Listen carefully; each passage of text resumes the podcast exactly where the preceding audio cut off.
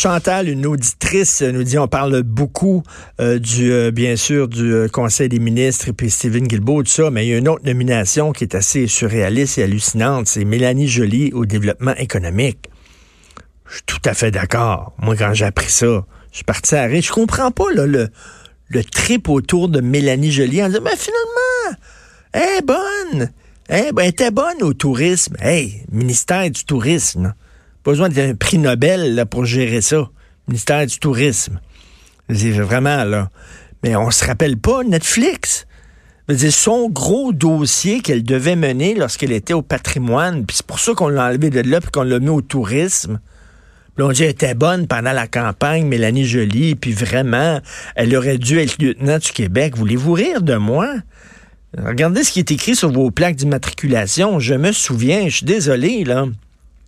Netflix, elle l'a échappé complètement. Elle s'est mis totalement à genoux devant. A rien voulu plaire. Ses explications aussi, qui étaient n'importe quoi. Ils ont gardé les langues officielles. Elle va être au développement économique. Le développement économique, c'est pas rien, là. Le développement économique, c'est un des, des, des, des ministères majeurs c'est toi qui vas arriver avec les nouvelles politiques pour remettre le Canada sur les rails du succès. Bon, ça va bien l'économie au Canada, mais développement économique, c'est pas rien.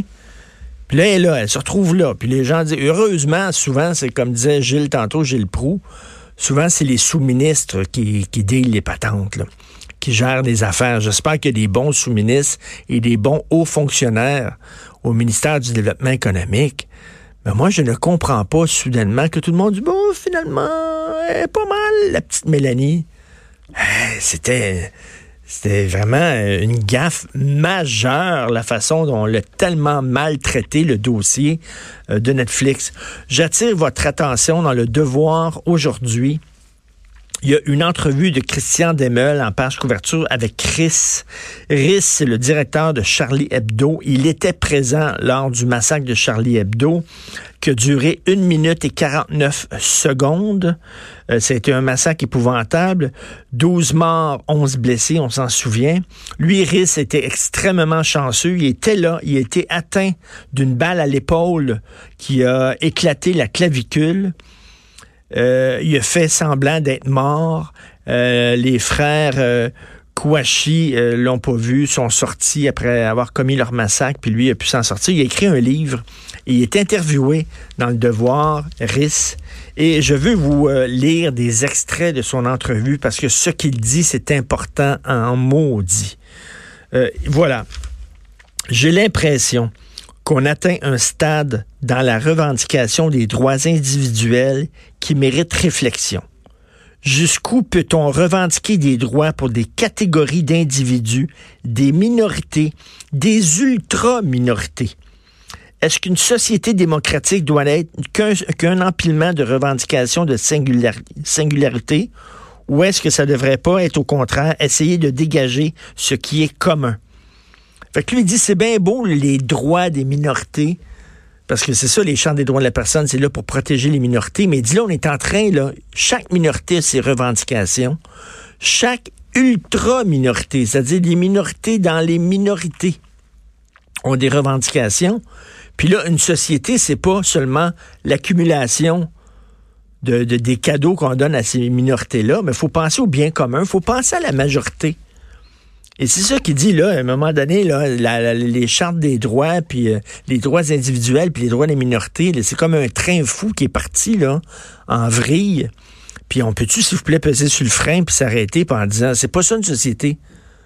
Une société, c'est pas penser aux albinos noirs handicapés, puis aux obèses juifs nains, puis aux transgenres, non-binaires, non-genrés, pansexuels, queer, il dit, c'est pas ça, là. À un moment donné, on peut-tu penser au bien commun? C'est une excellente idée. Et il parle aussi euh, de cette gauche pro-islamiste. On les a vus défiler euh, il y a deux semaines à Paris. Euh, l'ultra-gauche de Jean-Luc Mélenchon qui marchait main dans la main avec des imams hyper radicaux qui luttaient supposément contre l'islamophobie, mais qui, dans le fond, luttaient contre la laïcité. Puis euh, c'est une gauche qui est pas seulement naïve, mais euh, Caroline Fourest, euh, l'essayiste française, dit que c'est une gauche qui collabore, qui collabore avec l'ennemi littéralement. Et risque, dans l'entrevue qu'il accorde au devoir, dit On commence à collaborer sans même s'en apercevoir. Quand on est indifférent, quand on ne proteste pas, quand on accepte. Ça ne veut pas dire qu'on adhère forcément à 100% à une idéologie, mais par des silences ou des lâchetés, on facilite de fait le travail de l'idéologie totalitaire qui se répand. S'il y a des idéologies mortifères, s'il y a des idéologies liberticides qui se répandent dans une société, c'est bien souvent parce que l'élite ferme sa gueule et prend son trou. Parce qu'ils ne font rien. Et c'est par ces silences-là, comme on dit, là, la force des uns, c'est grâce à la faiblesse des autres. Qui ne dit mot consent? Et la petite gogonche qui est toujours là pour dénoncer les excès qui sont faits en Occident ne dit jamais rien quand c'est des excès qui sont commis en Iran, quand c'est des excès qui sont commis contre les femmes, des exactions qui sont commis contre les femmes en Arabie Saoudite et tout ça, là, ils sont pas là. Ils disent rien.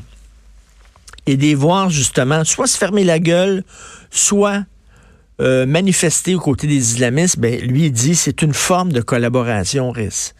C'est important de le redire, cette affaire-là. Puis j'aime beaucoup ce qu'il dit sur les, droits des minorités. À un moment donné, assez, c'est assez. Euh, une société, c'est pas ça. C'est pas une multiplication de minorités.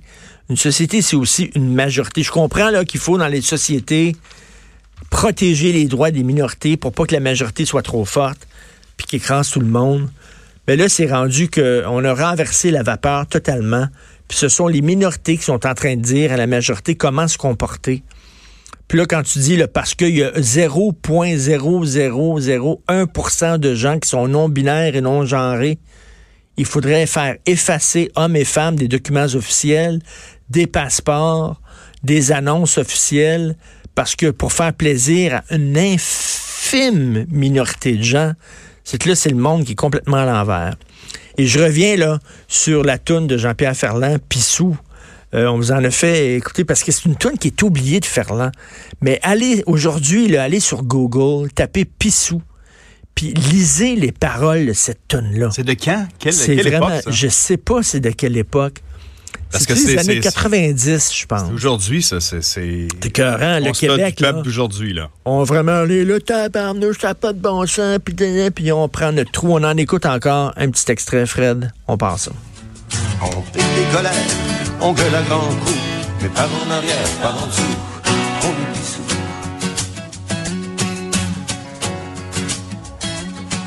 On fait des manières, on fait des discours, mais pas en arrière, pas en dessous. On est pissou. On est pissou, 1992. Et la gauche est pissou.